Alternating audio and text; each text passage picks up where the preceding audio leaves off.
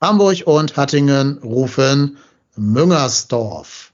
Hallo und herzlich willkommen zu einer neuen Ausgabe der insgesamt 156. Folge von Trotzdem hier, dem Podcast über den ersten FC Köln. Der FC spielt auf der ehemaligen Alm, heute Schüko Arena in Bielefeld zu Bielefeld 1 zu 1 gegen eben jenes Bielefeld. Und äh, ich glaube, ich spoilere nicht, wenn ich sage, dass es eine eher schlechtere Leistung in dieser Saison war. Wir konnten also die Leistung aus dem Derby nicht wirklich bestätigen. Aber ich habe gehört, andere Mannschaften sind noch viel beschädigter aus diesem Derby hervorgegangen. Liebe Grüße an unsere Freunde vom Niederrhein und an äh, Christian Streich. Ja, und da gibt's also ein paar Themen, die wir heute abarbeiten wollen. Vielleicht blicken wir auch mal auf Felix Zweier und seine interessanten Einlassungen. Ähm, der BGH hat ein spannendes Urteil erlassen. Also da machen wir heute in wenig Zeit viel Themen und das natürlich wie immer in illustrer Runde. Einerseits ist da der Mann, der das Spiel gegen, also das Spiel von Gladbach gegen Freiburg auf dem Sofa neben einem Gladbach-Fan gucken durfte, der Marco. Moin Marco. Hi, moin. Ja. Lebt der Mann noch, dein Schwiegervater? Also als ich gegangen bin, hat er sich noch nicht äh, selbst äh, gerichtet, aber ähm, wenn der nichts mehr sagt beim Fußball gucken, dann, also ich sag mal, bei den ersten beiden Gegentoren wurde noch gemeckert, nach dem 4-0 wurde gar nichts mehr gesagt. Das wurde stumpf geguckt, was äh, mir natürlich enorm Spaß gemacht hat. Immer wieder bei jedem Tor, uiuiuiui, ui, ui, oder oh, jetzt jetzt aber bitter zu sagen. Mhm. Ähm, also ich habe tatsächlich nach dem, bei dem fünften gedacht, so jetzt halt einfach komplett mal die Fresse. Und ähm, ja, also ich glaube, wir haben Gladbach kaputt gemacht, das kann man so sagen. Ja. Ja, vor allem das Bittere für mich persönlich ist ja, also ich hätte es besser wissen müssen, aber liebe Grüße an den Frank, der ja auch zuhört und der letzte Woche auch unser Gast war. Der hat ja im Wettbrötchen gesagt, also Gladbach gewinnt immer gegen Freiburg. Freiburg ist der Angst, also Gladbach ist der Angstgegner von Freiburg. Deswegen habe ich einen Schein gebastelt, ne? Union Berlin gewinnt gegen Leipzig und Gladbach gewinnt gegen Freiburg. Das wäre so eine stabile Dreier, 3,5er Quote gewesen irgendwie. Union Berlin hat geliefert. Tja. Da war mein Fehler, dass ich Gladbach für irgendwas selber zu gebrauchen schuld. erachtet habe. Ja, selber ganz genau. Schuld. Ich bin selber schuld. Naja, aber lass uns mal unseren Gast jetzt in die Leitung holen. Ähm, ich weiß nicht, ob er, ob der das Spiel gegen Gladbach gesehen hat, aber er hat vermutlich das Spiel Köln gegen Bielefeld gesehen. Und zwar ist bei uns der Dirk Carsten Günther auf Twitter, Twitter der Eck, boah, langsam, auf Twitter der Ed Prof Günther. Moin, grüß dich. Hallo, morgen, morgen. Ja, ich war im Stadion gegen Gladbach. Das war nicht schlecht. Aber heute habe ich leider nicht gesehen. Heute war ich Nikolaus. Deswegen konnte ich leider die 6-0-Klatsche nicht live verfolgen. Das heißt, du warst einer von denen, weswegen wir jetzt wieder Geisterspiele haben? ich provoziere natürlich nur ein bisschen. Du hast dich ja, wahrscheinlich vorbildlich an die Maskenpflicht gehalten, gehe ich mal von aus. Ja, auf ähm, jeden Fall. Nein, aber ich muss ja. sagen, äh, ich, ich, ich, in meinem Alter bin ich nicht mehr Stehplatz, sondern da sitze ich da ganz gemütlich in der O7. Äh, die haben eigentlich alle eine Maske getragen. Also ich kann das gar nicht so, so sagen, dass hier alle keine Masken hatten. Das stimmt einfach nicht. Jedenfalls bei mir im Blog hatten eigentlich alle eine Maske an. Also so stimmt das nicht. Ja, naja, wir haben das Thema letzte Woche ausgiebig behandelt. Ja. Ähm, ich glaube, das müssen wir auch nicht wieder aufkochen. Jetzt da hat ja wirklich jeder schon alles zu gesagt. Ähm, ich glaube, wir reden einfach mal über das Sportliche. Vielleicht ähm, lassen wir unserem Gast mal den Vortritt. Wie hatten dir der FC jetzt gegen Bielefeld von der Leistung her gefallen? Ja, also erste Halbzeit haben sie schlecht gespielt, in der zweiten Halbzeit noch schlechter. Ähm, ich, ist ja selten, dass ein Trainer so offen ist wie der Baumgart. Der hat ja nach der, nach der PKH gesagt, das war ein glücklicher Sieg. Wir hatten von der ersten bis zur letzten Minute, vielleicht 10, 20 Minuten, vielleicht anders, aber keine Kontrolle auf das Spiel, kein Zugriff. Die Abstände stimmten nicht. Ähm, ich habe einen Eindruck, das war auch eine falsche Entscheidung, den Benno Schmitz auf links äh, zu stellen und den Schindler auf rechts. Schindler war ganz schwach. Und ähm, wir spielen ja mit einer Raute und das führt natürlich dazu, dass die Außenspieler ähm, etwas mehr im, im Mittelfeld sind und dann die Außenverteidiger eine viel größere Rolle haben. Und der Wechsel von links auf rechts von Benno Schmitz und, und von Schindler rechts, ähm, ich glaube, das hat das Spiel ein bisschen das war einfach, das war nichts. Und dann äh, kam die Außen zu sehr durch. Gleichzeitig musste die Raute nach außen gehen, da kam die in der Mitte durch. Die ganzen langen Bälle, auf, vor die ähm, der Baumgart auch gewarnt hat, die kamen ja hinter, hinter die Abwehrkette. Also es brannte ja wirklich lichterloh. Und wenn die etwas cleverer gewesen wären, und die hätten ihre Chancen besser gespielt. Im Abschluss waren die ja erschreckend schwach, die Bielefelder. Da hätten wir ja echt eine Klatsche bekommen. Ja, muss man, glaube ich, genauso sagen. Finde ich als, als erstes Fazit schon mal eine sehr gute Idee. Ähm, Marco, wie hast du Kingsley Schindler gesehen als Rechtsverteidiger? Also ich habe ich, ich hab eigentlich damit gerechnet, dass er so aufstellen wird. Ähm, einfach weil man diese Derby-Siegestruppe wahrscheinlich so zusammenspielen lassen wollte. Und ich glaube, dass ähm, vielleicht für Jannis Horn der Einsatz aufgrund seiner langen Verletzung jetzt doch vielleicht zu früh gekommen wäre. Für zumindest über 90 Minuten. Hm, ich fand ihn auch sehr fahrig. Ich weiß, hat ja dann auch, ich sage jetzt mal vorsichtig, zweimal in der ersten Halbzeit oder auch relativ früher noch in der ersten Halbzeit zwei Zweikämpfe gehabt. Einmal da, wo er da äh, gegen die Bande geschuppt wird und dann einmal der wird das Bein stehen gelassen. Ich glaube, das war jetzt kein Auftritt, wo wir Kingsley Schindler positiv in äh, Gedanken haben langfristig. Wir haben aber auch von FC-Spielern schon schlechtere Einsätze gesehen. Also ja, er ist schon abgefallen. Ähm, ich weiß auch nicht, ob man Benno Schmitz damit einen Gefallen tut, den jedes Mal hin und her zu schieben. Im Nachgang kann man natürlich sagen, vielleicht hätte man da Janis Horn bringen können, aber ich fand aber auch zum Beispiel auf den Auftritt von Eliskiri nicht atemberaubend gut. Und auch Lubicic tatsächlich mit wahrscheinlich einem seiner schlechtesten Spiele für uns. Und wenn du dann zwei, drei hast, die vielleicht nicht so spielen wie in den Wochen davor und vielleicht auch einfach mal eine natürliche Delle in ihrem Spiel haben, ja, dann passiert genau eben das und ähm, das ist natürlich sehr schade, aber mein Gott, wir haben jetzt nicht 5-0 verloren, sondern wir haben 1-1 gespielt gegen direkten Konkurrenten. Wir haben den Abstand nach, auf Bielefeld gehalten. Klar hätte jeder von uns gerne da die drei Punkte mitgenommen, aber wie gesagt, ich glaube, das Spiel gegen Bielefeld hätten wir letzte Saison unter, äh, unter Gisdol verloren. Weil das war fast identisches Spiel, wenn man es mal ehrlich ja. nimmt. Mhm. Ja, das war's dran. Ähm, ich fand Jubicic gar nicht so schwach, wie das jetzt gerade dargestellt wurde. Er hat natürlich diesen katastrophalen Fehlpass vor dem 1-1 gespielt. Ja. Wobei, gut, der ging ja auch nur ins Seiten aus. Der hat ja nicht dem Gegner den Ball in die Füße gespielt und dann läuft einer frei aufs Tor zu. Das ist ja mehr so die Rafa Chichos äh, Qualitätsarbeit normalerweise. Ähm, aber er hat den Ball ins Seiten ausgespielt. Das Problem war eher, dass dann alle so ein bisschen doof geguckt haben und keiner richtig in Position gelaufen ist.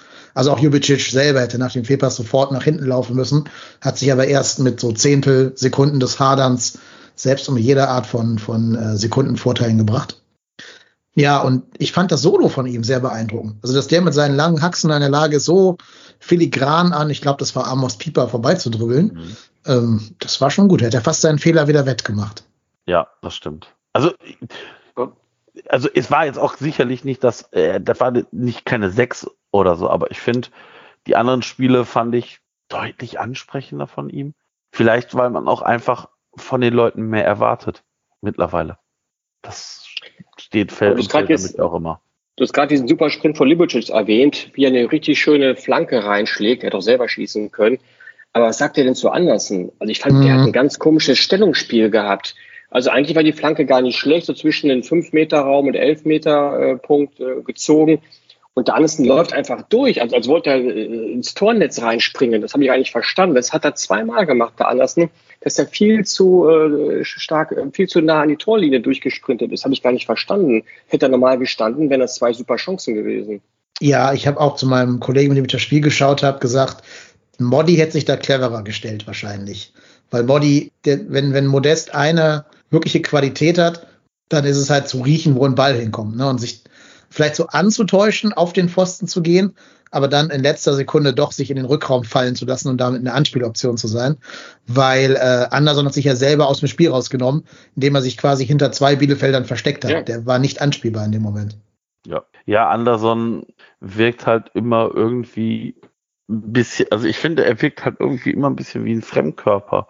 Ist irgendwie, es ist eine andere Spielqualität als Modest, da, da gebe ich dir Dennis völlig recht und dem musst du, glaube ich, schon tatsächlich aktuell den Ball genau irgendwie auf den Schädel servieren, wie beim 4-1 gegen Gladbach, dass der dann da richtig steht, aber so mit Stellungsspiel finde ich ihn auch tatsächlich abfallend Hm. gegenüber äh, Modest oder auch allen anderen, die da, da Auch, drin auch haben. im Anlaufen finde ich Modi im Moment gerade deutlich griffiger als Anderson. Also ich finde, das ist ein Downgrade, wenn du Modest raus und Anderson reinnimmst. Beide nebeneinander ist wieder was anderes, ne? dann ist das nochmal ganz andere Statik. Aber äh, diesen 1 zu 1 Wechsel ist ein Downgrade, finde ich im Moment. Hm. Ja, auf, auf jeden Fall. Ja. Und was mir, was ich auch noch ein bisschen erschreckend fand, waren un, un, unsere, wir hatten so wenig äh, Standardsituationen. Wir hatten, glaube ich, die erste Ecke in der 93. Minute. Äh, Die Bielefelder hatten sieben Ecken. Und ansonsten hatten wir einen Freistoß aus einer zentralen Position und einen Freistoß aus dem Halbfeld. Und gerade die Halbfeldfreistöße, wenn da keins die schlägt, die sind echt eine Waffe. Ne? Haben wir ja gegen Mainz gesehen. Und da haben wir viel zu wenig äh, Standardsituationen kreiert. Also das war viel zu wenig. Hm, Gehe ich mit. Ähm, zu Anderson haben wir noch zwei, zwei Hörerzuschriften bekommen. Die kann ich an der Stelle mal ganz elegant hier einflechten. Und zwar schreibt der FC 1306. Äh, wie konnte man Anderson im Alter von 30 Jahren für über 6 Millionen Euro Ablöse verpflichten? Plus ein nicht ganz so schlechtes Gehalt. Bis jetzt ohne jeglichen Ertrag für das Team. Und dann sagt Stefan, Stefan Schuck, der Stefan 213 noch, ähm, Anderson wirkt manchmal echt wie ein Fremdkörper im Team, sieht teilweise aus, als hätte er gar keinen Bock mitzumachen, wirkt aber vielleicht nur so. Ja, wäre komisch nach einem Tor, ne? 4-1, hätte sich ja gar nicht gefreut. Ne? Das fand ich auch ein bisschen merkwürdig. Das war jetzt ein Nordeuropäer, ja, aber ein bisschen mehr Emotion. Verstehe ich auch nicht. Ja, Ja. ja definitiv. Ähm, ich finde nicht, dass er keinen Ertrag gebracht hat. Das, äh, was der Hörer gerade Ich, ich geschrieben wollte gerade hat. sagen, ich finde nämlich auch, das ist natürlich tatsächlich ein bisschen, ähm, also man muss einfach mal sagen, letzte Saison ist Sebastian Andersson auch mit dafür zuständig gewesen, dass wir die Relegation gewinnen. Ne? Ja, richtig. Also Der ich wurde glaube, für ohne Sebastian. Andersson Ja, ja. äh, spielen wir nicht Bundesliga.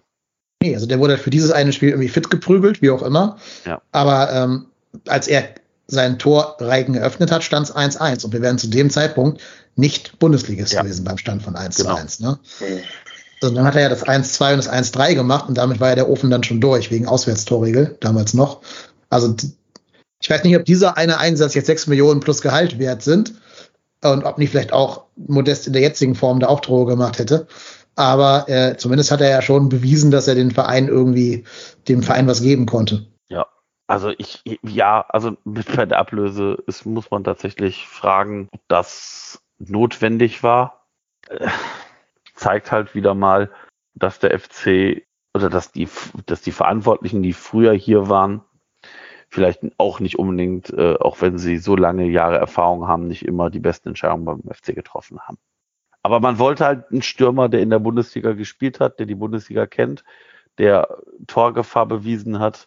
Er war da äh, mit Ausstiegsklausel und demnach ähm, hat man da zugegriffen. Also wenn das geklappt hätte und der wäre durchgestartet, hätte jeder gesagt, was ein Wahnsinnsmove. Transfer ist immer ein, auch ein bisschen Risiko. Es gibt keinen Transfer, der 100% einschlägt. Ja. Sollen wir gerade mit den Hörerfragen mal weitermachen, weil ich glaube, daran kann man ganz gut auch ein bisschen die Geschichte dieses Spiels erzählen. Ähm, eine Frage kommt nämlich noch vom Schmolli7891. Wird Sully seine guten Leistungen endlich dauerhaft zeigen? Es gibt uns eine Gelegenheit, mal ein bisschen über Sully Özcan äh, zu reden. Jetzt ne, gegen Derby, äh, gegen Gladbach ja der Derby-Held, ohne Frage. In dem Spiel davor mit seinem ersten Bundesligator und jetzt wieder quasi im Stile eines Torjägers äh, Stefan Ortega getunnelt nach wunderschöner Vorarbeit von Rafa Chichos, von allen Menschen auf der Welt. Ja, was sagt ihr denn zu Sully? Wie, wie zufrieden seid ihr mit seinen Leistungen und glaubt ihr, dass das jetzt zum Dauerzustand wird, dass der hier der dominante Mann im Mittelfeld wird? Also ich glaube, der hat sich eingegruft so ein bisschen. Ne? Also ist ja nicht das erste Spiel, was er ganz gut macht. Und der hat die Rolle aufgenommen.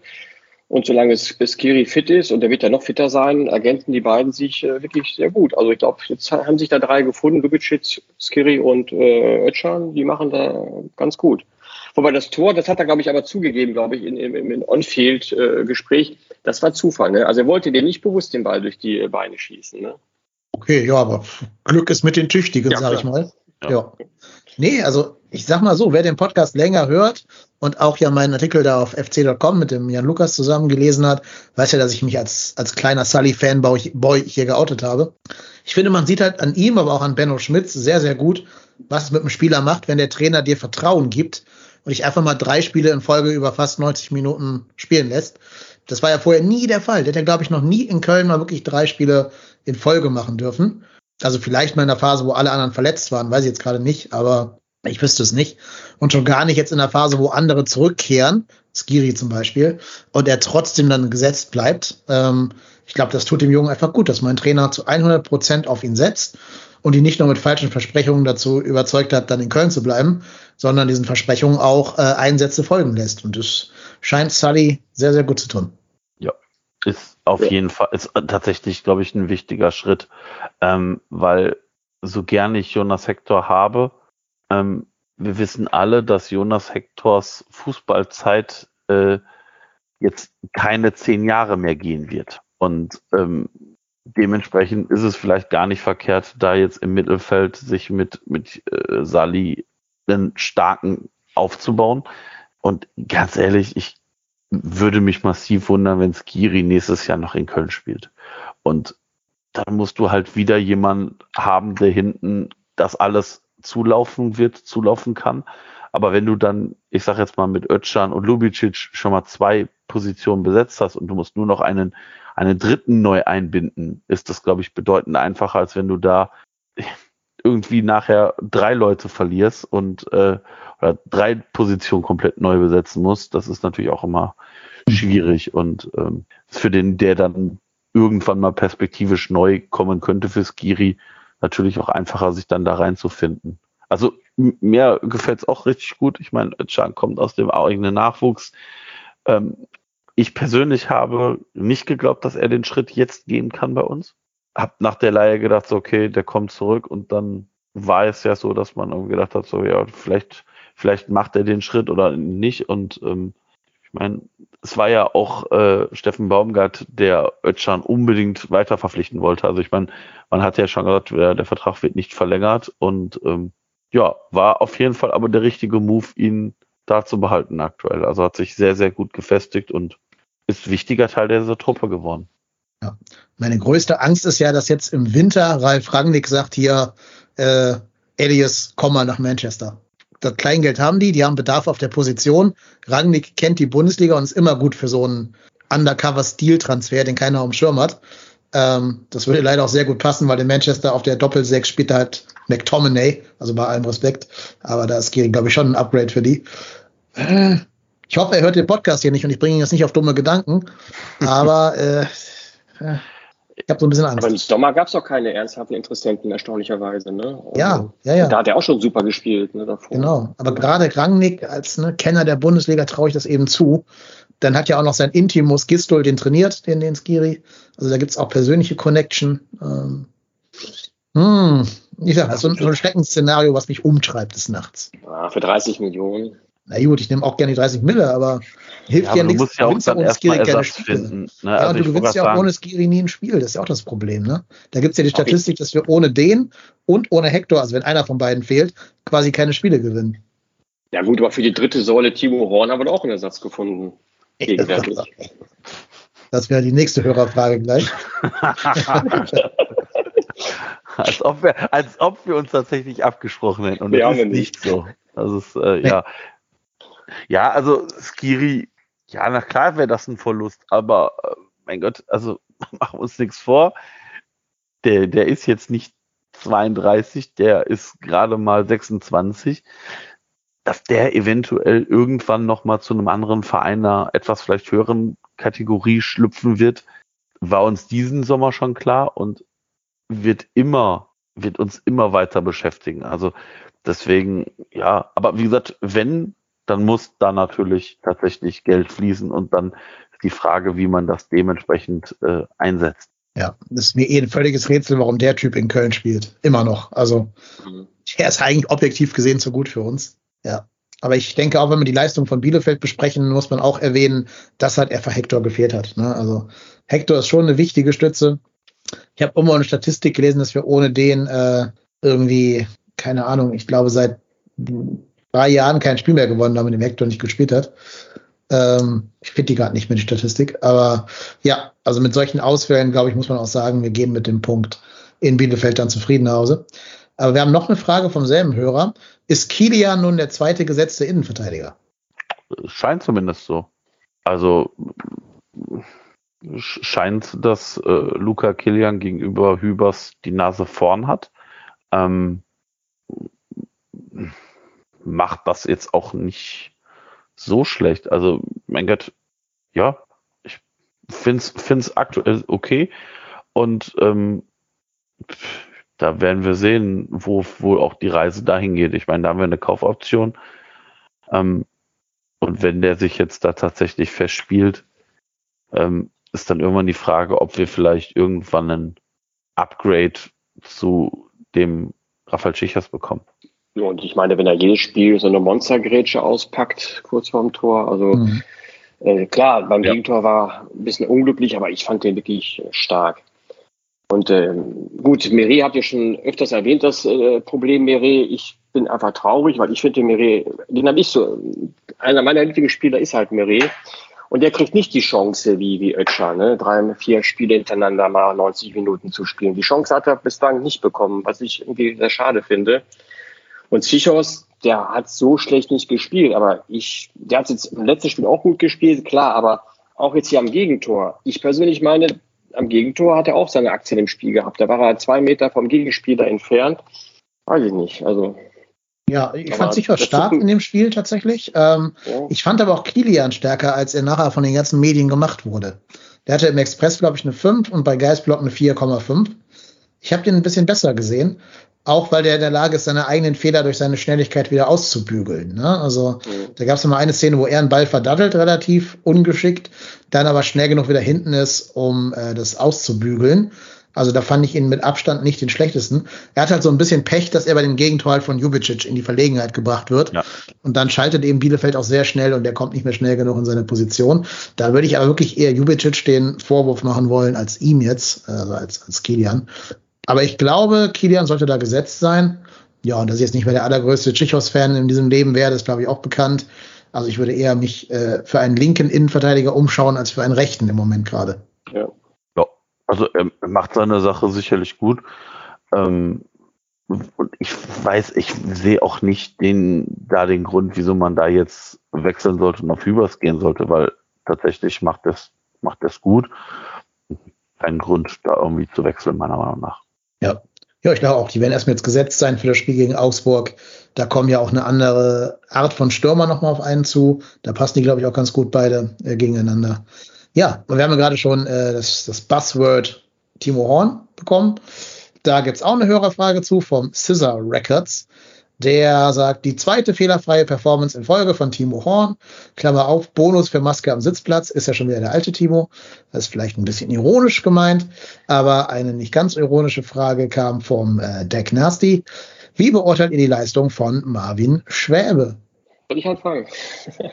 ja, gerne, ja. gerne. besser. Ne?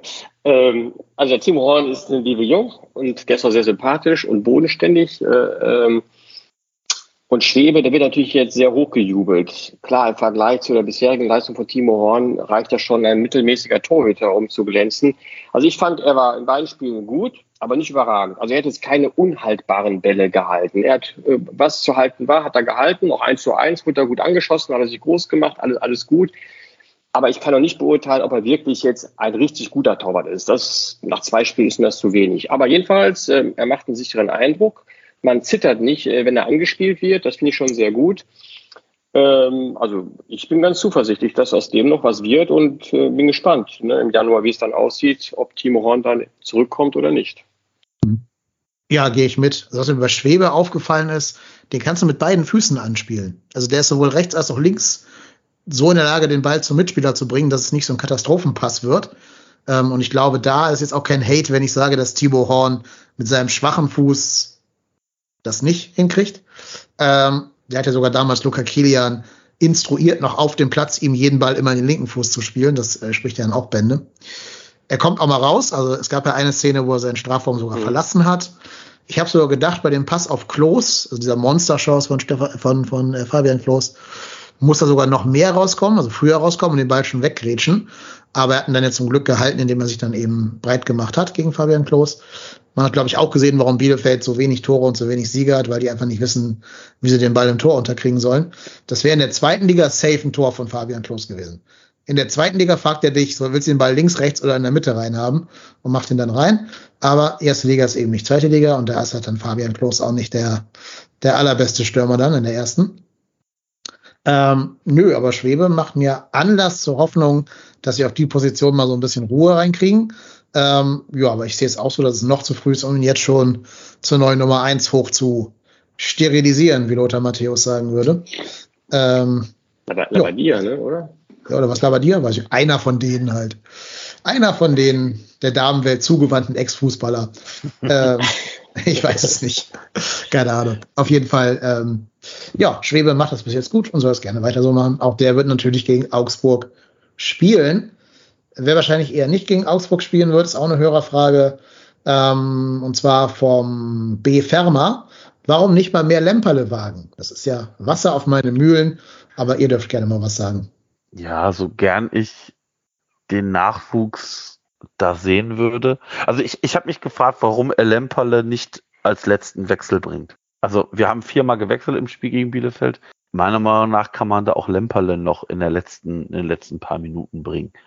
Ähm, hatten wir jetzt noch ein Fenster offen, ein Ja, wir, haben zwei, wir hatten in der 65. haben wir doppelt gewechselt, Anderson und Thielmann, hm. dann Easy und Schaub. Also wir hatten ja, zwei Wechsel, in, also zwei Wechselfenster, okay. Mhm. Genau, und äh, dementsprechend äh, hätten wir, oder du hättest auch mit Schaub zusammen, also ne, wechseln können in der 84. Ja. Also, ja, ja. ja aber auf der anderen Seite finde ich auch, dass die, die dort in der Regel spielen, ihre Sache ja auch gut machen. Und jetzt mal ganz im Ernst, wenn zum Beispiel Marc Uth, der ja ähm, krankheitsbedingt gepasst hat, gepasst hat ähm, im Kader gewesen wäre, ist das halt einfach der Lemperle-Platz.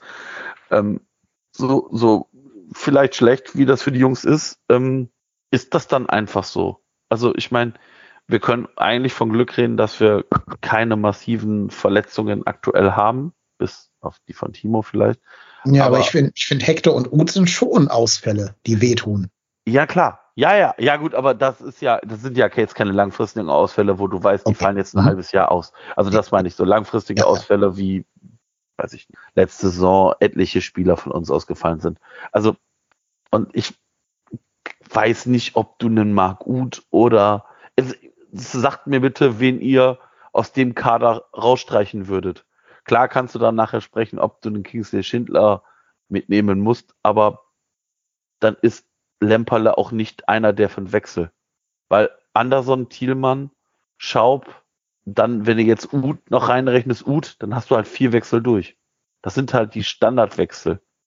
Ja, also ich, ich habe das, ich habe das letzte Woche schon mal gesagt. Mir erschließt sich aktuell nicht, warum Thielmann immer eingewechselt wird. Also bei aller, aller Freude, die ich habe, wenn ein junger Spieler eingewechselt wird, ne? rein von der Leistung her finde ich ihn seit seinen seinen rätselhaften Infekterkrankungen, die er vor kurzer Zeit mal hatte, finde ich ihn sehr unterdurchschnittlich. Während ich halt finde, dass Lemperle zumindest in der Regionalliga sehr gute Leistungen bringt. Deswegen hätte ich mir so gewünscht, dass Lemperle der Thielmann-Wechsel gewesen wäre, wenn du verstehst, was ich meine. Das ist ja, glaube ich, auch der gleiche Jahrgang, würde ich fast mal sagen. Auch wenn Thielmann schon eher in dieser Profimannschaft angekommen zu sein scheint. Aber ähm, in der Tat hätte ich mir gewünscht, dass äh, die nicht so tollen Leistungen von, von Jan Thiemann dann eher mal in einer Einwechslung von äh, Tim Lemperle gemündet hätten. Oder wirklich, wie du sagst, dann in der 84. mit Schaub zusammen. Weil also wir haben noch mal gewechselt. Ne? Wir hatten Easy noch gegen Schindler gewechselt, den hast du gerade unterschlagen. Ja, stimmt. Ja. Das heißt, wir hätten jetzt kein drittes Fenster mehr, mehr gehabt. Aber du hättest in der 84. ihn noch mal reinschmeißen können vielleicht wirklich für Jubicic oder so. Ähm, ne, noch mal ein bisschen Speed reinzubringen, noch mal ein bisschen Abschlussstärke reinzubringen. Ich meine, gut, Spielefeld natürlich zu dem Zeitpunkt sehr gedrückt, klar. Und der Schaubwechsel macht auch viel Sinn, dass der kommt, weil ich nochmal gehofft habe, der würde nochmal ein bisschen Struktur da reinbringen. Hat dann nicht funktioniert, aber weiß man ja vorher nicht. Aber äh, ja, ich fände auch schön. Aber ich sehe es auch wie du, jetzt wenn Uth und Hector zurückkommen, musst du aus dem Kader zwei Leute streichen. Ja. Du wirst nicht deine beiden Innenverteidiger streichen, weil da kann immer was passieren. Du wirst einen der drei Rechtsverteidiger streichen, weil du nicht Benno, Kingsley und Kingsley, alle drei brauchst. Ähm, also einer von den dreien wird fliegen, entweder Isibue oder Schindler. Und dann hast du halt jede Position doppelt besetzt. Da ist dann eher kein Platz mehr für Tim Lemperle. Das stimmt, leider. Ja. Und ich glaube, das ist tatsächlich dann auch gar nicht verkehrt, den jungen Spielern in der zweiten, also in der zweiten Mannschaft, weil nochmal, die spielen jetzt ja nicht, äh, weiß ich nicht, Hallenhalmer-Liga, die spielen Regionalliga West und die Regionalliga West ist meines Erachtens eine der stärkeren Regionalligen. Und wenn du halt da kontinuierlich spielst und Spielpraxis holst, dann ist das, glaube ich, tatsächlich mehr wert, als 90 Minuten auf der Bank beim Bundesligaspiel zu sitzen. Das sehe ich ja ein bisschen anders. Ich glaube, die bringen 20 Minuten Bundesliga, wenn ihr zum Beispiel in der 70. gekommen wäre mit Easy zusammen, bringen dir mehr als 90 Minuten Regionalliga jetzt in seiner Phase der Entwicklung. Ja, aber, aber ich sag mal, wenn, wenn Hector und Ud im Kader stehen, also wenn, Darum wenn geht's ja nicht. Es geht jetzt nur um das Spiel vom Wochenende. Nee, nee, ja, okay, im um Spiel vom Wochenende gebe ich dir recht, da hätte man ihn sicherlich, ich sag mal, in der 80. um die 80. bringen können. Da ist auch dann immer die Frage, also wen nimmst du raus? Nimmst du Lubicic raus? Also da fehlt mir dann tatsächlich für den Lemper, also klar, du hättest anstatt Thielmann bringen können. Da gebe ich dir recht, ja. Ja, aber ich denke auch, wenn du ihn schon mitnimmst und ihn da zwingst, irgendwie 90 Minuten bei diesem Bielefelder Kackwetter auf der Bank zu sitzen, dann kannst du noch reinschmeißen. Also bringt doch, tut doch nicht weh. Ja. Ist ja auch ein Offensivspieler und kein Defensiver, wo du Angst haben musst, dass der vielleicht dann den entscheidenden Zweikampf irgendwie verliert oder so. Ähm, ja, also ich fände schön, mehr Lemperle wagen. Ja. Ja. ja. Und ich finde übrigens, ab der nächsten Saison musst du ihn ganz, ganz, ganz konsequent fördern, weil sonst geht er auch irgendwann, glaube ich, weg und sagt sich, nö, hier habe ich keine Chance. Nö, dann gehe ich jetzt irgendwie nach, weiß ich nicht, Freiburg. Ja, das kann natürlich passieren, klar. Das so, das, ja, sorry. Das waren die Hörerfragen. Ähm, eine haben wir noch, die letzte, auch vom Scissor Records. Hat Baumgart gegen tiefstehende, kampfstarke Gegner eine Antwort, abseits von Intensität hochhalten und alles raushauen? Ja, aber die, die, die Bielefelder, die haben am Anfang ein nicht gepresst, da gebe ich dir recht. Aber nach dem 1-0 haben die zum Teil sehr hoch gepresst. Also wir hätten ruhig Umschaltsituationen kreieren können, weil die doch sehr aggressiv äh, an den Mann gingen. Also wenn wir die erste Pressinglinie richtig überspielt hätten von Bielefeld, dann ist das, dann so tief standen die ja gar nicht nach dem 1-0. Also nach dem 1-1, also weiß ich nicht. Mhm. Also kann ich so nicht bestätigen. Am Anfang gebe ich dir recht, da haben wir ein Problem, aber so extrem tief standen die nicht, wie ich es eigentlich erwartet hätte von Bielefeld. Nee, ich glaube auch gar nicht, dass wir das Problem haben mit tiefstehenden, kampferprobten Gegnern, weil wir haben ja auch gegen äh, Kräuter Fürth oder Bochum gewonnen. Wir haben einfach ein Auswärtsproblem. Wir gewinnen halt auswärts keine Spiele. Wir haben auswärts vier Punkte geholt und zu Hause halt die übrigen äh, 15. Das ist ja ein deutlich eklatanter Unterschied. Ähm, ich glaube, eher da muss irgendwie eine Lösung her. Das ist, glaube ich, auch nichts Neues. Wir haben es irgendwie seit Jahren schon so, dass wir immer entweder auswärts oder heimstark sind, aber nie beides oder das irgendwie verteilen auf Heim und Auswärts. Mhm. Das ist wahrscheinlich Obwohl auch eher Kopfsache.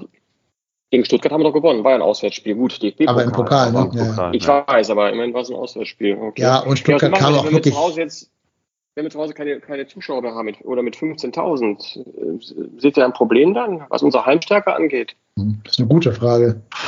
Schwierig. Also ich tue mich immer sehr schwer damit, wie viel Prozent Einfluss tatsächlich die, Fuß also die, die Fans auf das Spiel haben.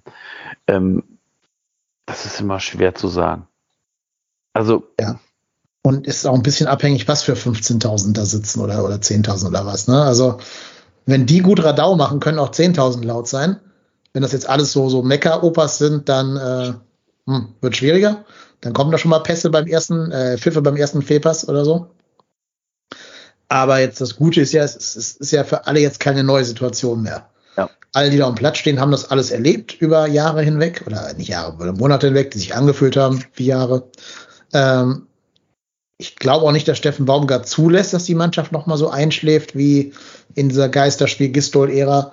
Weil halt, also wenn Gistol schon kein emotionalisierender Trainer ist, die Mannschaft selber ist von sich, sich aus, von Haus aus nicht äh, so selbst emotionalisierend. Ne? Also keine Mannschaft, die sich selber irgendwie hochpusht und die über die Gefühle kommt, sondern die doch sehr verkopft wirkt immer. Äh, und die brauchen halt so einen Baumgart, der die halt heiß macht wir haben ja, glaube ich, alle auch diesen Ausschnitt da auf YouTube gesehen aus dieser Doku, der 24-7-Doku, wie der die vor dem Gladbach-Derby nochmal so richtig schön ähm, auf 180 hochgepusht hat. Also da hoffe ich also viel, dass da über Baumgart geht. Und naja, also das ist ja dieses, dieses ständige Paradoxon in Köln, ne, dass wenn die Fans da sind, haben wir Erwartungshaltung und die Mannschaft wird ausgepfiffen bei Fehlpässen und ist ganz schlimm und das Publikum muss die Erwartungshaltung runterschrauben. Und wenn sie nicht da sind, fehlen sie. Also alle die, die jetzt nach dem, ah, was für ein Spiel war das, wo wir die, die Erwartungshaltung, äh, wie die, wo die kritisiert wurde von Baumgart, das war gegen Leverkusen oder gegen Union oder was? Gegen, ich glaube, gegen Union. Aber ihr wisst alle, welches Spiel ich meine, ne? Ja, ja. Wo Baumgart hinterher da diese, diese Dauer, Dauerschelte angesetzt hat. Äh, das war gegen Union. Ich habe gerade nochmal nachgeschaut. Ja. Ähm, na, alle, die, da gesagt haben, bla bla bla, Erwartungshaltung, die können auch jetzt theoretisch ohne Druck komplett befreit aufspielen, wenn das so wäre mit der Erwartungshaltung. Und sollen uns da mal beweisen, dass es eben äh, ein Problem ist, wenn die Leute murren, wenn da mal ein Fehlpass gespielt wird. Ja, aber das ist ja auch, das ist ja, also das ist tatsächlich ähm, diese Erwartungshaltung, ich kann es nicht mehr hören. Also das ist tatsächlich ein Thema, da muss ich nur noch lachen. Also die Erwartungshaltung ist beim FC nicht hoch. Also Mhm. keiner von uns erwartet, dass der FC international spielt. Aber jeder erwartet vom FC, dass der halt alles gibt. Ja. Und wenn du das Gefühl hast, dass das nicht der Fall ist, dann halte ich das durchaus für legitim, seinen Unmut zu äußern. Und das hat dann nichts mit, mit Erwartungshaltung oder was auch immer zu tun. Äh, Sag mal, du warst ja gegen Bochum im Stadion. War da schon Vollauslastung oder war das Nein, noch irgendwie Nein, Teil? das war noch Teil, äh, Teil, äh, ähm, aber Hälfte. Ich glaube 25.000 waren es damals. Ja, und das war für mich das zweitbeste Saisonspiel. Ne? Ja. Also da sieht man und ja auch wahrscheinlich da, auch. Und auch da gab es durchaus in der Halbzeit, das darf man auch alles nicht verwehen, erwähnen, ähm, durchaus Leute, die gesagt haben, "Hö, das- also jetzt müssen wir uns mal langsam anstrengen und jetzt muss mal langsam was kommen. Also war jetzt, also da ist der FC jetzt auch nicht mit Klatschen in die erste Halbzeit verabschiedet worden, ne? Also Hm. das ist, das ist im Nachgang natürlich auch immer ja 25.000, ja. 25.000 ausverkauft, ja. Und wie gesagt, das war für mich, also egal ob wir jetzt die Tore gemacht haben oder nicht am Anfang, für mich das zweitbeste Spiel der ganzen Saison, neben dem Derby gegen Gladbach. Ähm, und es hat eben vor 25.000 stattgefunden. Also es kann ja nicht immer nur an der Anzahl an der Menschen auf den, auf den Rängen liegen. Nein, das glaube ich auch nicht. Das glaube ich auch nicht. Aber im Zusammenhang muss doch bestehen, weil du hast doch gerade jetzt betont, wir haben noch keinen Auswärtssieg äh, nach 14 Spieltagen. Also irgendeine Rolle muss ja das haben. Es wird ja nicht die eigene Kabine sein, es müssen auch die Zuschauer sein, oder? Ja, aber jetzt gegen Bielefeld, das war ja ein ganz seltsames Publikum. Ne? Also Ja, das die haben jetzt ja ihre Mannschaft toll. auch nicht Oh. angefeuert in irgendeiner Art und Weise. Die, die, so unsympathisch, ne? Ja, absolut. Aber alle, auch der Trainer von denen, die ganze Ja. Mannschaft da, alle, alle unsympathisch. Ja, ja. Also ich weiß Ja, es die nicht. Frage ist ja auch, gegen wen hast du, also wir haben in München gespielt, wir haben in Freiburg gespielt, wir haben in Frankfurt gespielt, Gut. dann haben wir in Hoffenheim gespielt, das war das 5-0 und in Dortmund und in Mainz. Also, also wir haben jetzt auch nicht nur gegen Augsburg, Bochum, Fürth und Bielefeld auswärts gespielt. Also tatsächlich ist das ist da jetzt kein Spiel dabei, vielleicht bis auf das Main-Spiel, wo die du sagst, stehen alle über uns. Alle gerade stehen genannt. alle stehen über uns, genau, über die uns. stehen alle Ja. über uns in der Tabelle. Und das muss man dann auch tatsächlich dann vielleicht mal in Relation setzen. Und ja, also nochmal, ich glaube, die Liga ist dieses Jahr verhältnismäßig ausgeglichen. Ähm, da kann ja tatsächlich jeder jeden schlagen. Also da kommen ja irgendwelche Freak-Ergebnisse teilweise bei rum. Und ähm, also das Mainz zum Beispiel Wolfsburg 3-0 weghaut. ja, richtig. Ja. Oder Freiburg 6-0 gegen Oder Gladbach. Freiburg 6-0 gegen Gladbach oder Hoffenheim auf einmal 3-2 gegen Frankfurt gewinnen oder also ne, das, da sind ja Ergebnisse manchmal dabei, wo du denkst so, jo, alles klar, das hätte ich nicht getippt. Oder äh, dass wir Gladbach 4 einschlagen. Also tatsächlich ist die Liga, wenn, wenn man sich, wenn man sich das jetzt einfach mal in der Tabelle anguckt, wenn man überlegt, dass wir auf Freiburg, die sind Vierter, nur sechs Punkte Rückstand haben und genau eben diese sechs Punkte auch bis Augsburg. Und das, da sprechen wir von Tabellenplatz 4 bis 16. Und wir liegen halt genau in der Mitte. Wir liegen ge wirklich genau mittig. Wir sind Neunter mit 19 Punkten und einer plus minus null Tordifferenz. Hm. Mit vier Siegen, sieben Unentschieden und drei Niederlagen. Also die Frage ist ja auch, ist das ja, also ich meine, das ist tatsächlich Jammern auf hohem Niveau. Ja. Ja, und diese Auswärtsschwäche ist auch nichts Neues. Also in der Saison 1920, sprich vor zwei Spielzeiten, haben wir äh, auswärts Platz 15 bekleidet mit 14 Punkten am Ende der Saison. Und ähm, in der Heimtabelle standen wir auf Platz 9 mit 22 Punkten. Ja, also da hat sich schon angelegt. Letztes Jahr war es ein bisschen anders, liegt aber vor allen Dingen an diesen Funkel-Freak-Spielen am Ende der Saison, als wir da gegen Leipzig und in Augsburg und so weiter gewonnen haben. Mhm. Ähm, die, die verzerren das Bild so ein bisschen. Aber das zieht sich jetzt schon länger durch. Das mag auch was damit zu tun haben, dass wir schon immer jetzt sagen, dass unsere Mannschaft ja so ein bisschen zur Sensibilität neigt und vielleicht hat das auch was damit zu tun, wenn du auswärts fährst und da irgendwie zumindest gegen das Publikum anspielen musst. Weiß ich nicht. Es kann auch sein, dass jetzt zum Beispiel beim kommenden Spieltag Augsburg besser damit umgehen kann, dass die vor 10.000 Mann spielen, 15.000, weil das kennen die ja gar nicht anders von zu Hause. Aber ich bezweifle es einfach mal. Also ich glaube, da, das hat ja auch Toni Leisner bei uns in der, in der Folge damals gesagt, es ist schon ein Faktor, aber es ist nicht der ausschlaggebende Faktor. Ja. Ja, aber man muss ja auch mal sagen, also bis auf das, dieses Freak-Spiel, das 5-0 gegen Hoffenheim, wo tatsächlich an dem Tag nichts bei uns hingeklappt hat und auch alles in die Binsen gegangen ist, aber das, so Tage hat man ja auch.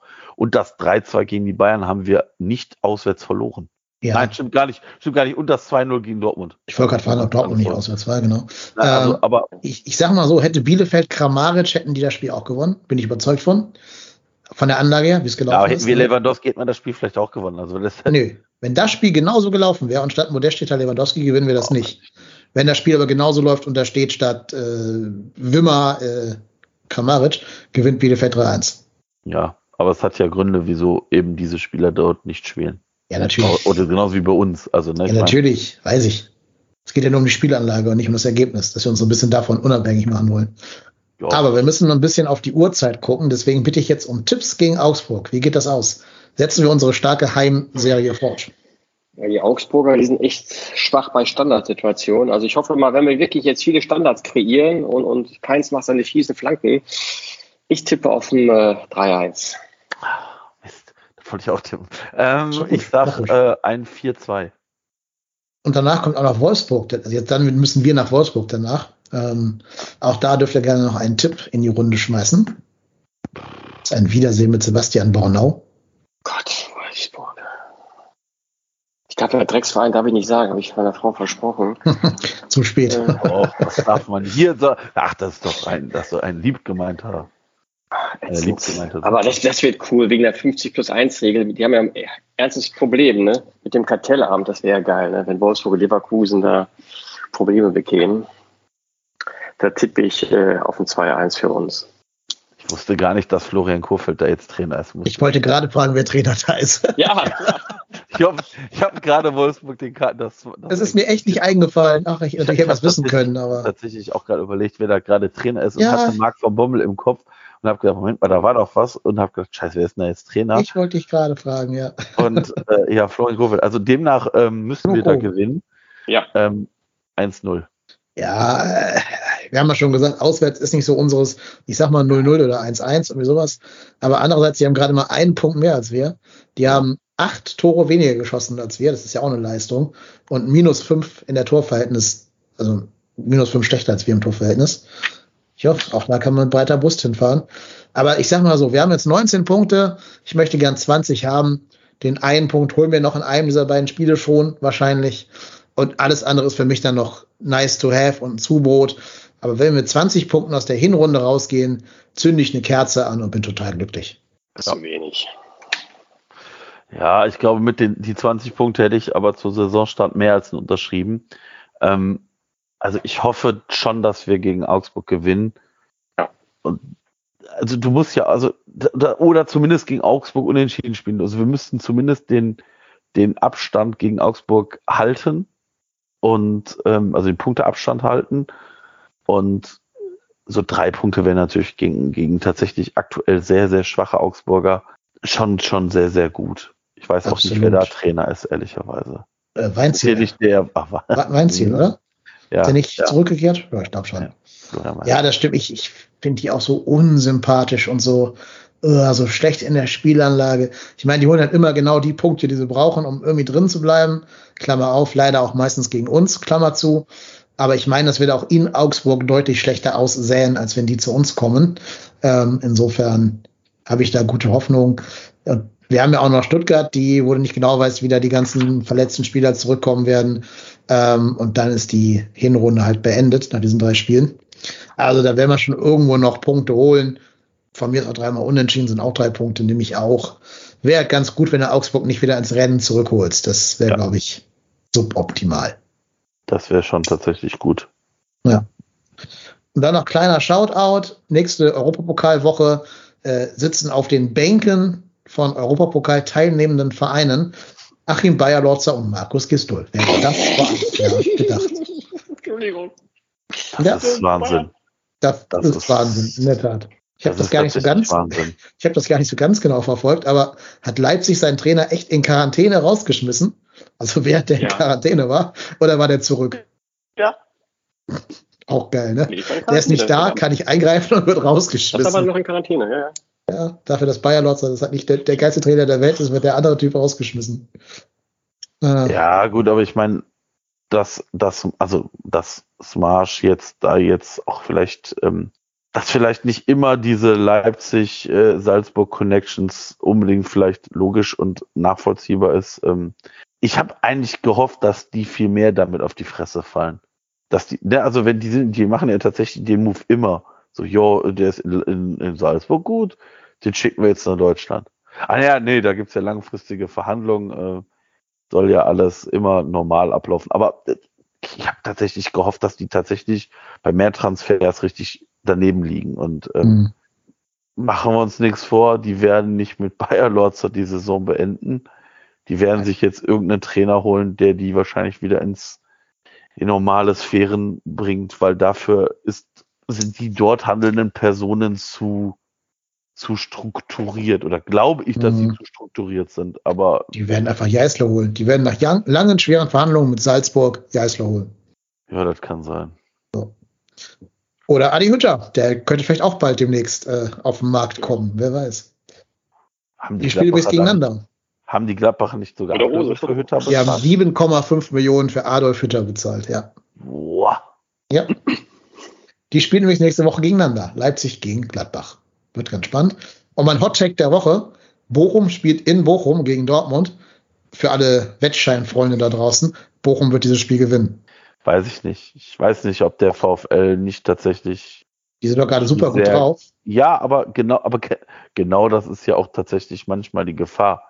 Wenn du glaubst, du kannst alles und dann kommt eine Dortmunder Truppe, die tatsächlich wahrscheinlich jetzt auch mit einem bisschen sehr, sehr, sehr viel Wut im Bauch kommen wird nach dem äh, El, El Clasico äh, Deutschlands, ähm, kann ich mir sehr gut vorstellen, dass wenn der Haaland richtig gut drauf ist und richtig Bock hat, dann könnte das für den VfL vielleicht ein lehrreicher Tag werden.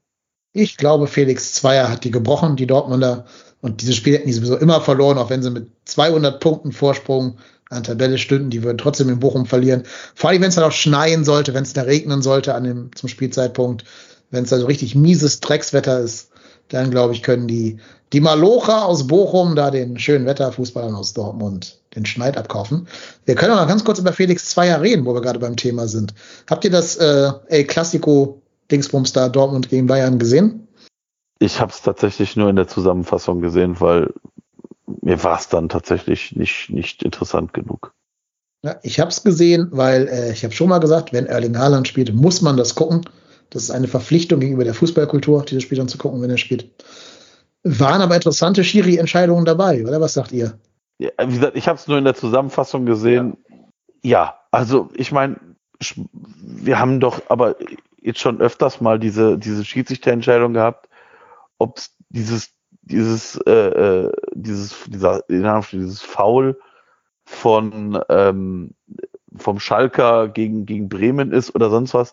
Also das sind ja auch abseits dieses Spiels in, in der ersten und zweiten Bundesliga genug Entscheidungen, wo man sich fragt, wie kommt man, wie kommt man mit VRR auf diese Entscheidungen? Ähm, dass das natürlich direkt auch im vielleicht besten, also nicht besten Spiel, aber in, in, dem Spiel der beiden besten Truppen aufeinander äh, und dann auch noch spielentscheidend ist, ist natürlich bitter und ich meine, dass natürlich die Bayern auch genau dann die sind, auf dessen Seite, für die, für dessen Seite es immer scheinbar ist, ist dann natürlich auch fragwürdig. Was sagt denn unser äh, ja. bordeigener Jurist? Kann Bellingham da irgendwelche äh, juristischen Konsequenzen befürchten für seine Aussage? Ist das schon Verleumdung? okay, äh, gut. Als Jurist muss ich ja mal differenzieren zwischen strafrechtlich, zivilrechtlich und verbandsrechtlich. Also strafrechtlich ist das äh, natürlich völlig, völlig daneben. Da passiert nichts. Äh, zumal wir reden ja über, über glaube ich, über Beleidigung und Verleugnung, die der Schiri-Beobachter eine so eine Strafanzeige erstattet haben. Das sind Antragsdelikte. Also wenn überhaupt müsste der Zweier einen Antrag stellen und nicht irgendein Schiri-Beobachter. Ähm, zivilrechtlich muss man differenzieren in der Tat zwischen der Tatsachenbehauptung und der Meinungsäußerung. Der Bellingham hat ja auf Englisch gesagt, auf Deutsch hat er gesagt, du gibst einem Schiedsrichter, der schon vorher mal Spiele geschoben hat, das größte Spiel in Deutschland. Was erwartest du? Das hat er auf Englisch gesagt. Äh, eine Tatsachenbehauptung. Er hat Spiele gesprochen. Der Zweier ist, glaube ich, wegen einem Spiel äh, verurteilt worden zu einer Strafe von sechs Monaten. Also es waren nicht Spiele, war ein Spiel. Ich weiß, es ist eine Kleinigkeit, aber das wäre schon mal eine falsche Tatsachenbehauptung, weil er Plural benutzt hat statt Singular.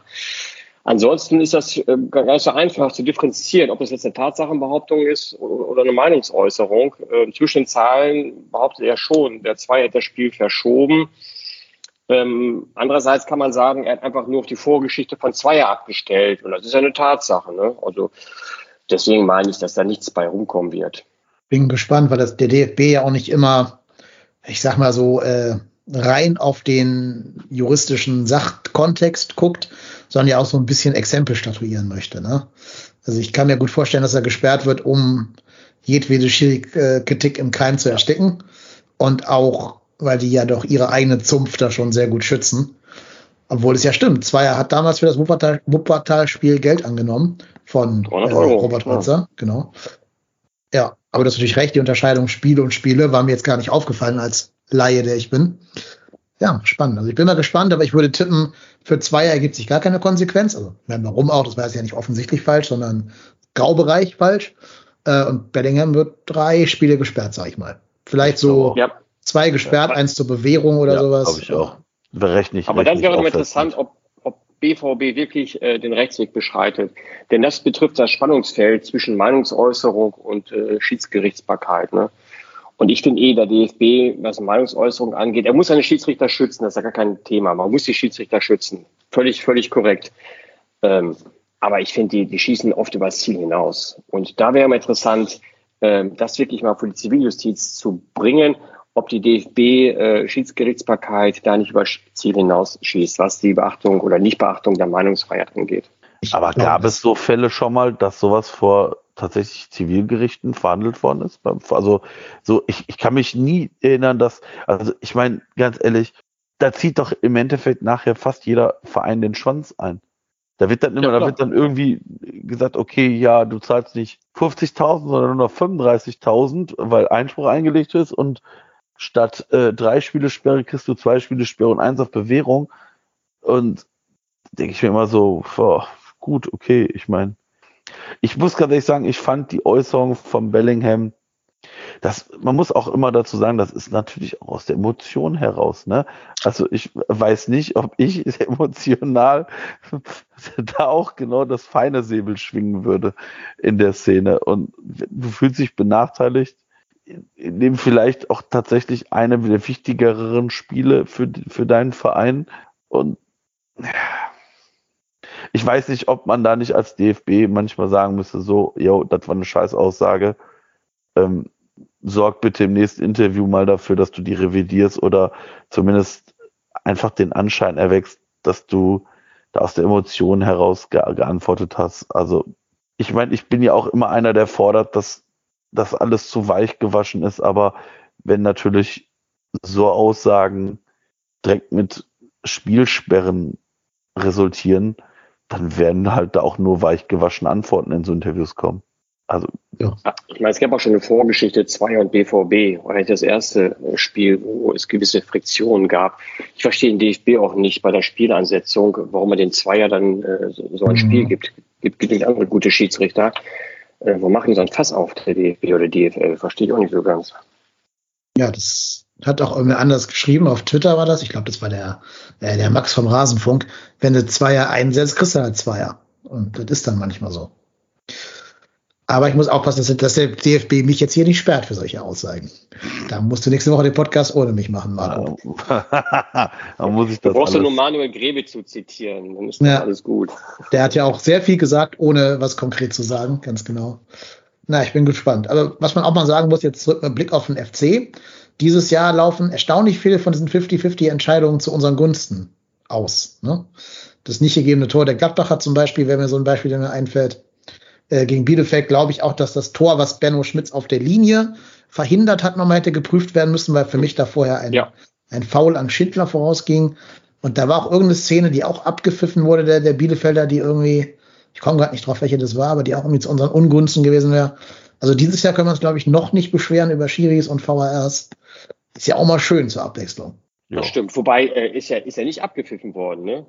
Als Nee, aber hinterher. der Linie ge- Also der VAR guckt ja auf jeden Scheiß drauf und dann, Ja, das ist deine Hoffnung, dass er vorher das als Ja, ja, Foul klar. gewertet hätte, den Einsatz Klar. von Klos gegen Schindler. Ne? Für mich war das auch ein Foul, aber das ist ja, du Das kannst ja nicht jetzt im Vorfeld sagen, der Ja. vorher hätte das Tor nicht gegeben, wissen wir. Ne? nö. Also die Hoffnung wäre da gewesen, dass er drauf guckt und merkt, oh, Mhm. das war aber nicht koscher. Genau. Aber apropos Juristerei, du hast uns gerade auch noch äh, im Vorgespräch das schmackhaft gemacht, dass es da ein Grundsatzurteil des BGH gibt. Da müsstest du uns beide mal ins Boot holen, weil da sind wir beide ja totale Laien und haben gar keine Ahnung von nix. Ja, ich, ich, ich versuche es kurz zu machen, weil ich könnte jetzt drei Stunden drüber reden, mache ich aber nicht. Ähm, es gibt ja das Urteil aus Anfang äh, November bezüglich Kollektivstrafen. Das war die Sache von Karl Zeiss Jena gegen den äh, DFB. Und seit dem 3.12. sind endlich die Entscheidungsgründe veröffentlicht. Da haben schon viele darauf gewartet. Ich glaube, der Ort, den kennt ihr vielleicht, der ist der Pressesprecher vom Landgericht Köln. Der ist im Sportrecht sehr, sehr aktiv. Der hat da schon jetzt, glaube ich, schon ein Manuskript eines Aufsatzes eingereicht, hat er mir bei Twitter geschrieben. Ähm, ja, es geht halt um die verschuldensunabhängige Haftung von Vereinen für ihre Anhänger, Zuschauer, was auch immer. Und da gab es halt drei Problempunkte. Ist halt die ständige Schiedskommission, ist die unabhängig? Das wurde vom BGH bejaht, kann man so sehen, muss man nicht. Also ein Geschmäckler hat das schon, ähm, dass die ständige Schiedskommission an derselben, in der Satzung steht es auch drin, an den- an denselben Sitz sitzt wie die, ähm, wie DFD, wie, äh, die DFB-Zentrale. Ne? Also schon ein bisschen komisch, ne, dass die Richter genau bei einer Partei dann sitzen. Gut, das wurde abgebügelt, aber der Kernpunkt war, die, diese Strafe, die Karl Jena bekommen hat. Ist das eine Strafe oder ist das einfach nur, was der Prävention dient? Denn wenn das eine Strafe ist und die verschuldensunabhängig ist, äh, dann würde die gegen Ordre Publik verstoßen und dann wäre der Schiedsspruch nicht bindend. Da steht in der ZBO, steht das drin, Paragraph 1059 ZBO. Und darum äh, ging es jetzt, ob das eine Strafe ist. Und hat der BGH das relativ, wie ich finde, burschikos abgebügelt. In den Satzungen steht immer drin, Geldstrafe, Vereinstrafe, Strafe, Strafe, Strafe. Dann sagen die, ja, ist ja egal. Nicht entscheidend ist äh, der Begriff der Strafe, sondern was dahinter steht. Das stimmt auch. Ähm, nur weil es eine Strafe ist, muss es keine Strafe sein. Es kann rein präven präventiv sein. Aber wenn man sich das anguckt, es geht um einen abgeschlossenen Lebenssachverhalt. Abbrennen von Pyrotechnik, aber ohne, dass irgendwas zu Schaden gekommen ist. Abgeschlossener Lebenssachverhalt, äh, dann kriegen die eine Strafe von knapp 30.000 Euro aufgedrückt. Ähm, dazu sagen, das ist keine Strafe, sondern es dient nur vorausschauend für die Zukunft, damit sowas nicht mehr passiert. Das wirkt von der Begründung her sehr, sehr bemüht. Zumal das Urteil sagt gar nicht, ja, was sollen die denn tun präventiv? Also Karl Zeiss Jena hat gesagt, wir haben doch alles getu äh, getan. Fanbeauftragter, gesprochen, bla bla bla. Was sollen die konkret denn jetzt machen präventiv? Ne? Ähm, und da hat sich der BGH, wie ich, ich finde, das relativ leicht gemacht und ähm, bin ich mal gespannt. Also es gibt auch sehr viel in, in Literatur, die sehen das anders als der BGH. Aber jetzt ist erstmal der Zug abgefahren. Das Einzige, wo man doch vielleicht noch sagen müsste, da hat man noch vielleicht eine Möglichkeit als Verein, ist die Frage der Verhältnismäßigkeit. Also man muss das auch sagen, das ist verhältnismäßig. Und da hat der BGH gesagt, da hat Karl Zeiss Jena nicht genügend vorgetragen. Wir sind ja im Parteiprozess, ja. Also hier gilt nicht Amtsermittlung wie im Strafverfahren, sondern hier müssen die Parteien den Sachverhalt rüberbringen und Beweis antreten. Und da muss eventuell das Gericht dem nachgehen, aber nicht ungefragt. Und hier sagen die, äh, dass im Prozess nicht genügend vorgetragen wurde, um zu sagen, war das überhaupt geeignet? Ja, gab es kein milderes, gab kein milderes Mittel. Äh, problematisch ist ja jetzt auch hier, du haftest ja quasi als Verein auch für deine Gästefans. Das heißt, FC-Anhänger fahren nach Gladbach, brennen da Pyrotechnik ab und dann wirst du in, als Kölner Verein bestraft, obwohl du gar keinen Zugriff hast. Du kannst ja nicht jetzt, äh, hast ja keinen Zugriff auf die Ordner, auf die, dass es alles äh, funktioniert, dass die äh, Sicherheitsleute überprüft werden und so weiter. Du hast da eigentlich gar keinen Einfluss drauf, gerade jetzt auf deine Auswärtsfahrer. Und das ist echt äh, problematisch. Und da gibt es noch ein, eine Überlegung, wenn man da hätte mehr vorgetragen, ob das eventuell, äh, ob man sagen könnte, es würde an der Verhältnismäßigkeit scheitern. Ne? Aber ansonsten ist das Urteil relativ harsch, sage ich mal. Aber gerade diesen letzten Punkt habe ich mich schon immer gefragt. Also warum ist jetzt der FC verantwortlich, wenn Gladbacher da in seinem Stadion irgendwie Pyro abbrennen oder sowas? Habe ich noch nie ganz verstanden. Aber ich habe das so verstanden, als also ist das jetzt schon, schon durch oder geht durch diese Frage der Verhältnismäßigkeit dann noch ein paar Instanzen? Nein, nein, also hier ist es natürlich durch. Ja gut, du kannst noch zum Bundesverfassungsgericht gehen, ja. also hoffnungs hoffnungslos. Nein, mhm. äh, hier ist es durch, letzte Instanz. Ne? Interessant war noch eine Formulierung, die habe ich mir notiert, äh, Stichwort äh, personalisierte Kartenabgabe. Mhm. Das ist ja das, was die Ultras auch in Köln nicht so gerne sehen. Ähm, aus dem Urteil wird man ja vielleicht herleiten können, dass der BGH das gar nicht so schlecht findet, so eine personalisierte Kartenabgabe. Denn er hat geschrieben, äh, die, äh, das kann die Vereine, ich zitiere, dazu anhalten, von sich aus für die konkrete Situation jeweils geeignete präventive Maßnahmen, Begleitung der Anhänger durch Fanbeauftragte, personalisierte Kartenabgabe, Aufzeichnungssysteme zur Identifizierung der Täter zu ergreifen. Also wenn er das schon den an den Hand gibt und sagt, ja, ihr könnt ja Prävention genau solche Maßnahmen treffen, dann heißt das ja, dass für den BGH jedenfalls eine personalisierte Kartenabgabe ein gutes Mittel der Gewaltprävention ist. Und ähm, das wird nicht für jeden ähm, auf Zustimmung stoßen, ne? Dies, dieses Argument. Ja, spannend. Also da können wir gerne mal wirklich eine, äh, eine eigene Folge drüber machen, wo wir es mal ganz ausgiebig besprechen. Vielleicht, wenn das nächste Mal irgendwie was konkret anders bezogen ist. Das können wir jetzt heute nur so ein bisschen anreißen alles. Aber äh, ganz spannende Geschichte und da ist immer schön, auch mal ein bisschen Expertise vor Ort zu haben. Ja, aber ich bin kein Sportrechtler, also dann nee würde ich dir den Ort empfehlen von Landgericht Köln. Der ist ganz, ganz clever in dem Bereich. Ja, super, cool. Ähm, aber apropos, wir brauchen dich jetzt nochmal in deiner Funktion als äh, quasi notarieller Funktion sozusagen. Denn wir haben ja letzte Woche ein Gewinnspiel ausgerufen. Nochmal äh, für alle zur Erinnerung, es geht um das Buch. Sie nannten ihn Mucki, ne, das ist die Mucki Maurice Banach Biografie von Thomas Reinscheid und von Ralf Friedrichs. Da haben uns insgesamt 258, wow, 258 äh, Einsendungen erreicht, die alle gern dieses Buch gewinnen wollen würden. Und die haben äh, jetzt die einmalige Gelegenheit, dass dieses Buch für sie ausgelost wird. Denn die Auslosung findet jetzt hier live im Podcast statt. Und wir haben gesagt, du als quasi notariell äh, befähigter Mensch kannst die äh, Glücksfee spielen. Du hast auch selber nicht teilgenommen, also kein Interesse daran, da irgendwas in irgendeiner Art und Weise zu welchen Gunsten zu beeinflussen. Und jetzt würde ich dich bitten, dass du mal einen Zufallsgenerator anschmeißt von den Zahlen 1 bis 58 und mir letztendlich dann die fertige Zahl mitteilst. 258 Mach ich. 258, genau. Achtung, klack, klack, klack, klack, klack, klack, klack und 155. 155. Na dann wollen wir doch mal gucken, wer die Nummer 155 hier in dieser. Ein, ein gewisser rohrpotennis.aol.com.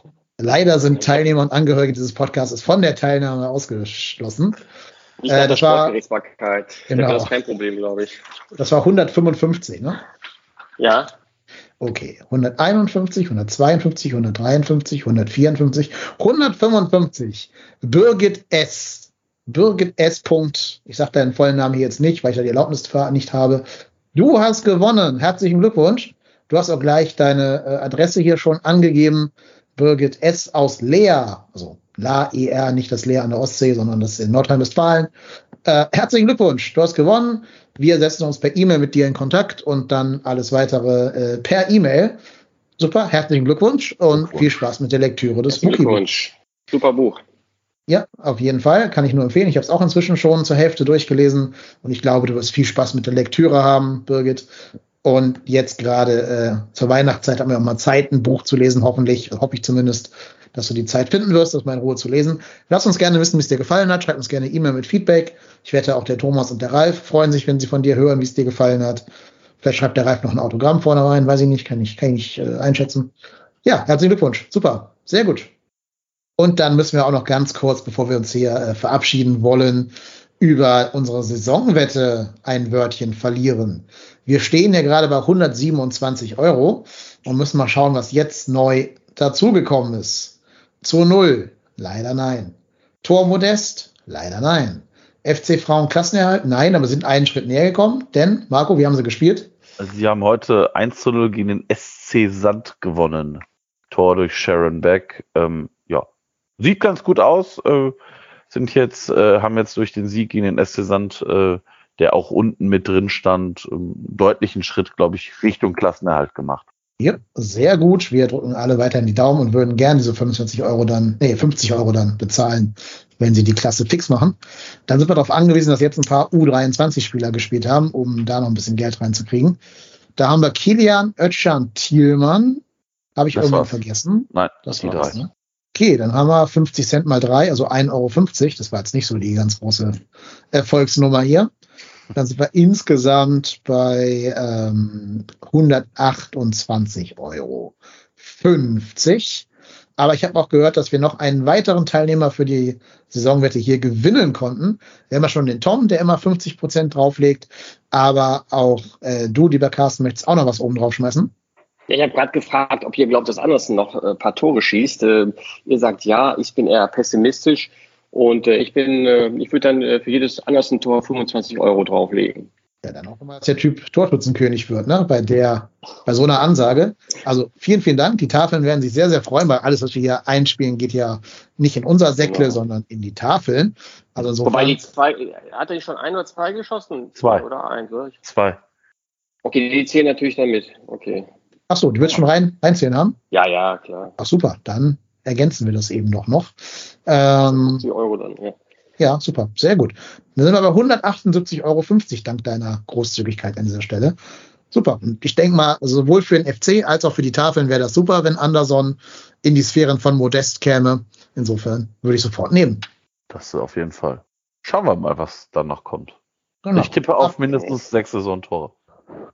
Ich, ich glaube, halt, wir haben eine sehr gute Flankenqualität in der, in der Mannschaft. Und das reicht ja, wenn man ab und zu einen Ball auf dem seine Rübe fällt. Ne? Also wenn der Keins mal eine Präzisionsflanke auf die Rübe von Anderson brettert, dann ähm, ist da immer mal ein Tor drin. Oder wenn Benno Schmitz von rechts flankt oder so. Oder so, so ein weiter Einwurf äh, Flankendings von, von Schindler. Also das ist schon sein, sein Unique Selling Point quasi, dass er so aus dem Stand noch die Kopfbälle abfeuern kann. Den darfst du halt nie im Fuß anspielen, nie, nie, nie. Aber sobald du es im Kopf machst, ist er ja brandgefährlich. Ja, sehe ich auch so. Das sehe ich auch so. Schauen wir mal. Ich meine, er hat ja schon ein paar Dinge auf, auf den Kopf bekommen und da hat er relativ wenig gemacht diese Saison, muss man auch mal sagen. Ne? Also er hat ja schon ein paar echt aus gut ja, sein. Naja, aber wir wollen ja alle, dass er viele Tore schießt, sei es für den FC oder für die Tafeln. Das ist ja insofern in unser alle Interesse. Mhm. Apropos ähm, Geld. Auch ihr könnt uns Geld schicken, nicht für die Tafeln, sondern für uns, weil der Podcast macht auch ein bisschen äh, finanziellen Aufwand, ne, Serverkosten, Auphonic-Kosten, ähm, ne, generelle Kosten für, für ähm, weiß ich nicht, andere äh, Unterhaltungsdinge. Und wenn er sagt, jo, das, was die Jungs hier wöchentlich raushauen, gefällt mir ganz gut, würden wir uns freuen, wenn ihr mit ein, zwei Euro in den Klingelbeutel dabei seid. Wie das geht, erfahrt ihr unter trotzdem hier.de slash spenden. Trotzdem hier.de ohne Bindestrich, ein Wort, alles zusammen. Und da erfahrt ihr, wie das geht. Super. Dann haben wir es heute geschafft. Und mir bleibt nur noch mich von euch zu verabschieden. Ich muss leider, ähm, also wir machen hier sonst immer gerne sehr, sehr ausgiebige Folgen, aber heute muss ich noch ein bisschen arbeiten, obwohl wir Sonntagabend haben, wo wir hier aufnehmen. Das Lehrerleben lässt manchmal kein Wochenende zu, leider.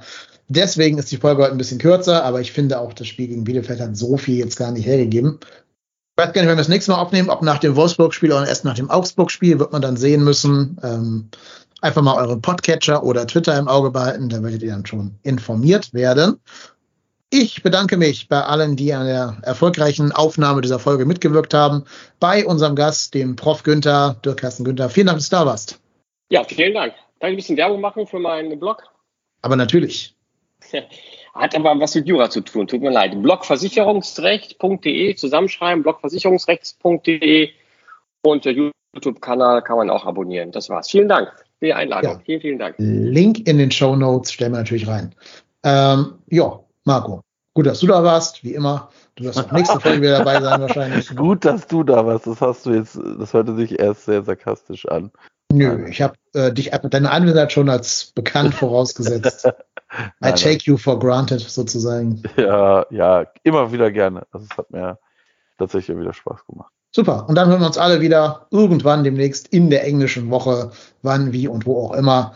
Und spätestens nach dem Stuttgart-Spiel wird es ja auch 100 Pro wieder eine Vorrunden-Rückschau XXXXL geben, um für diese kurze Folge hier heute wettzumachen. Trotzdem doppelt so lang wie alle anderen FC-Podcasts, bis auf ein paar Ausnahmen. Also wie zumindest wie die offiziellen Podcasts von irgendwelchen Publikationen. Ja, gut, das war's. Wir sind raus. Wir sind trotzdem hier.